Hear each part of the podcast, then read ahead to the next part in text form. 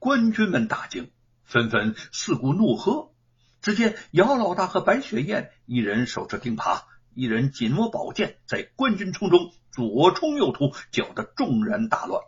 一时间，官军丢盔卸甲，狼狈不堪。黄风道士见势不妙，趁人不备，偷偷溜了。众官军也是一哄而散。姚老大手持钉耙站在当地，颇有些威风凛凛，望着官军逃跑的背影，得意的说：“嗯，只要我猪八戒在此，谁敢动我吴老弟一根毫毛，我就砸碎他的天盖。”白雪燕莞尔一笑，拉过姚老大说：“相公。”别提什么猪八戒了，别忘了，有人在书里可是把你写成好色之徒了。姚老大不以为然，笑呵呵的说：“哈哈哈 吴老弟把我写成猪八戒，我就是猪八戒了。猪八戒有什么不好？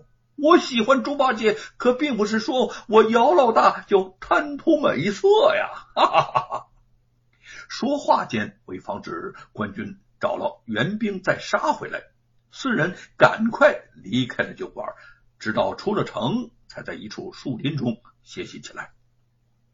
玉凤一路瞥见姚老大对白雪燕百般痛惜，微笑着对雪燕说：“嫂嫂，你能嫁姚大哥这样的好人，真是有福气呀。”白雪燕侧头斜望了吴承恩一眼，轻笑着说。玉凤妹妹，你才是好福气呢！我给罗万金那个大恶人做过小妾，有人心里头就瞧不起我呢。吴承恩心下惭愧，脸孔微红，走过来向白雪燕施了一礼，有些可怜兮兮的讨饶说：“嫂嫂，我再次向你赔礼道歉，赔礼道歉了。”白雪燕低头抿嘴一笑。吴承恩陪着笑，忽然眉头又皱了起来。自己和玉凤虽然幸得姚老大和雪燕相助，从黄风道人手中逃了出来，但城里那些无辜的孩童，难道就不管了吗？玉凤见他皱眉思索的神情，知道他还是放心不下。你是担心那些小孩是不是啊？吴承恩点点头。嗯，什么小孩啊？姚老大和白雪燕也是刚刚从外地来到这里，刚进城就碰巧遇见吴承恩夫妇被官军抓捕，还未及知道那笼里头装着孩童的事情。玉凤愤慨的将事情经过讲了一遍，姚老大气的是钉耙乱顿，白雪燕也是俏脸寒霜。吴承恩望着姚老大的钉耙，思忖以四人之力，此事或许可成。他将自己想好的计划说出，果然，其余三人都点头赞成。按照店小二说过的地方，吴承恩、玉凤、姚老大、白雪燕找到了黄风道人设在一座小山边的道场，那里高高搭起了一座法台。法台下的围栏里站着一百名不停哭喊的孩子们，四周满是守卫的官军。那个黄风道人正在台上装腔作势的做着法术，孩子们凄惨的哭声，他好像全没听见。姚老大挥舞着九尺钉耙，突然从埋伏处现身闯出，一边大喊：“对，妖道听真！”你家猪八戒，猪爷爷来也！一边冲到法台前，奋力的挥着钉耙向那木搭的法台重重砸下。不多时，这法台便摇摇欲坠。黄风道人在台上东摇西晃，站也站不稳，跳下法台，挥舞着宝剑，冲着官军们咆哮，让他们赶快将姚老大抓住。姚老大没等他们围上来，拔腿就向远处的树林跑去。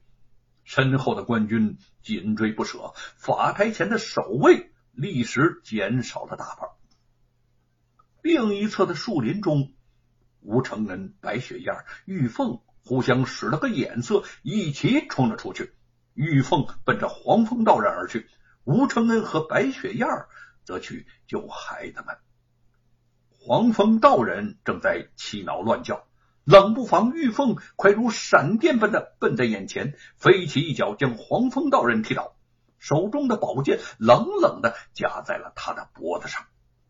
黄风道人吓得魂不附体，大叫饶命。众官军手持刀枪，本来已将。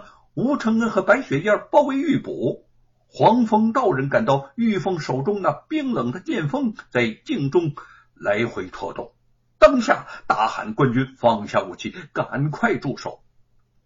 吴承恩和白雪燕从官军中脱围而出，马上跑到围栏前，将栏门打开，将孩子们全都放出，让他们快些逃命。那些孩子死里逃生，虽年纪尚幼，不知发生何事，但求生的本能使他们立即跑得飞快，转眼之间就没了踪影。玉凤以黄风道人为人质，就着边走边退。众官军投鼠忌器，不敢过于逼近。他们渐渐离官军越来越远，眼见可以逃离官军的控制了。玉凤猛地一脚踹到黄风道人。和吴承恩、白雪燕一起转身飞跑而去，不料一位军官对着吴承恩一箭射去，箭势迅疾，玉凤等救之不及，齐齐惊呼。危急之际，大猴子突然从一旁窜出，用身子挡住了吴承恩，羽箭正中大猴子的胸部，接着如簧的飞箭射到。玉凤用力护住了吴承恩，接住了一支箭。他看着远处凶残得意的黄风道人，运力将羽箭投出。黄风道人一声惨叫，翻身倒地。那支羽箭正中在他的左眼上。四人趁乱逃出了重围，只有玉凤受了点轻伤，但那只大猴子却伤重难治。终于拉着玉凤的手，慢慢合上了眼睛。玉凤大痛，抱着他，忍不住的泪如雨下。这只大猴子跟随着我和父亲走南闯北，四处流浪，比亲人的还亲呐！都是我没有保护好他。他是为了救我呀！他是为了救我呀！吴承恩轻轻的抱住了他，眼圈也红了。他既是神猴，也是异猴，我今生今世都不会忘记。我这条命是一只猴子用性命换来的。四个人在靠近云台山边的一处盛开鲜花的小山坡上，将大猴子埋葬了。坟前的木牌上写着。神猴之墓。